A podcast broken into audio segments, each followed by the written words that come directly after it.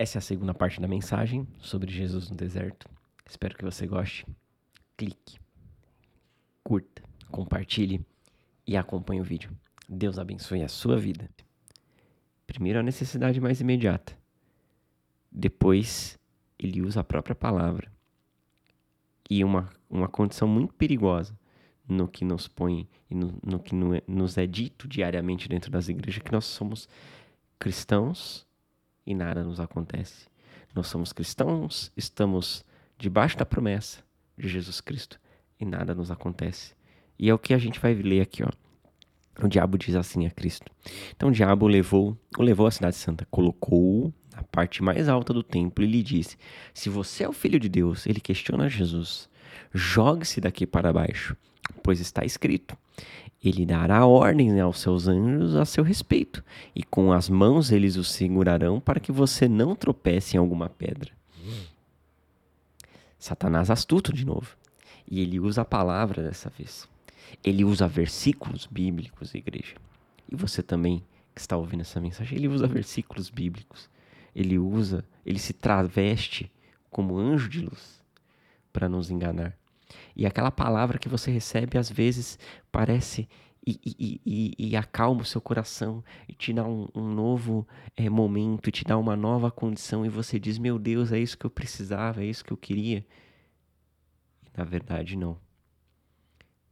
Porque aquela palavra, se a gente vive de toda a palavra que sai da boca de Deus, na sequência aqui, tome cuidado com palavras que saem da boca de bocas estranhas, com palavras que não são da boca de Deus, com promessas que não foram feitas por Deus. E tome cuidado para não se achar acima de qualquer circunstância, só porque você é cristão. Não é porque eu sou cristão que eu vou atravessar uma zona de conflito, não é porque eu sou cristão que agora nesse tempo de pandemia eu vou sair sem máscara da minha casa. Porque tudo isso são tentações. Tudo isso são condições que me fazem acreditar, porque esse corpo corruptível está sujeito a dores, a doenças, a enfermidades, a pragas, a pestes. Ele está sujeito a isso. Então tome cuidado. Tome cuidado porque não é instinto de covardia. A gente tem que ser prudente no nosso caminhar. E aí Jesus responde exatamente isso a Satanás. Ele diz assim: também está escrito. Ele também usa a palavra: não ponha à prova o Senhor seu Deus.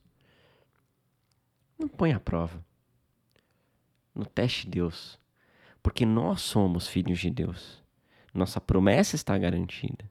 Nossa promessa de uma vida futura e da vindoura segunda vinda de Cristo está garantida. Estão garantidas.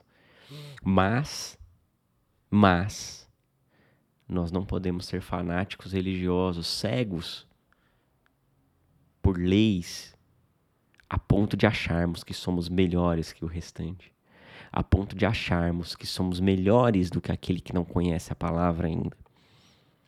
Porque Cristo está escrito em João 3,16 Deus deu o seu filho pelo mundo. Pelo mundo. Não só por mim e por você que está ouvindo essa mensagem. Pelo mundo. Nosso papel é sim crer como Jesus creu que na que, que a palavra se cumpriria, que nem só de pão ele viveria e que mesmo ele sendo capaz de dar ordem aos anjos ao seu respeito, não era intento da promessa do Senhor. Essa palavra não havia saído da boca do Senhor. Por mais que fosse um versículo, por mais que fosse uma mensagem contida na Bíblia, essa palavra não saiu da boca do Senhor. E Cristo responde precisamente a Satanás: Não é isso que o meu pai espera. Não é esse super-heroísmo. É humildade. É humildade. Jesus disse aos seus discípulos: Aquele que quiser vir após mim, negue-se a si mesmo, tome a sua cruz e siga-me. Nós temos que nos negar, nós temos que continuar nossa caminhada com Cristo, nós temos que continuar nossa caminhada em favor do Pai. em direção a Ele como Pedro caminhou quando caminhou sobre as águas. Quando nós estamos caminhando em direção a Cristo, nós somos capazes de caminhar sobre as águas. A última parte aqui que diz assim: Depois o diabo levou a um monte muito alto e mostrou-lhe todos os reinos do mundo ao seu esplendor. Ele disse: Tudo isso lhe darei se você se prostrar e me adorar. Então veja, primeiro Satanás mexeu com a necessidade mais imediata de Cristo, que era a fome. Depois ele mexeu com o, o, a condicional dele ser filho de Deus e dizer assim: se o Senhor é teu Deus, se joga daqui. Se você é filho de Deus, se joga daqui que você vai dar ordem aos seus anjos e eles vão te sustentar pelas mãos e não vão te deixar você tropeçar em nenhuma pedra. E por último, ele mexe. A gente pode até dizer aqui que com a ganância, com a vontade, porque Jesus já era Deus. Ele era o filho de Deus. E ele não precisava, precisava se dobrar a Satanás para obter os reinos do mundo, porque ele ia ganhar as pessoas para um outro reino. A gente pode ver que Jesus chega a dizer, quando ele é interrogado, que o reino dele não é deste mundo. Muitos estão preocupados com o reino desse mundo, mas nosso reino não é desse mundo. Com os reinos desse mundo, mas nosso reino não é desse mundo. Com as riquezas desse mundo, mas a nossa riqueza não é desse mundo. Nossa riqueza vem do alto. Nossa riqueza vem do Criador dos céus e da terra. E é isso que Jesus responde. E é uma lição para nós. Jesus expulsa Satanás e diz assim: Jesus lhe disse: Retire-se, Satanás, pois está escrito: adore o Senhor, seu Deus, e só a ele preste culto. Então o diabo o deixou e os anjos vieram e o serviram. A gente viu lá na primeira parte que Jesus simplesmente disse que nem só de pão viveria o homem, mas de toda a palavra que sai da boca de Deus. Depois Satanás tenta é, é, ali instigar a Cristo para que ele se jogue. Se você é o filho de Deus, se joga daqui, faz alguma coisa, enfim.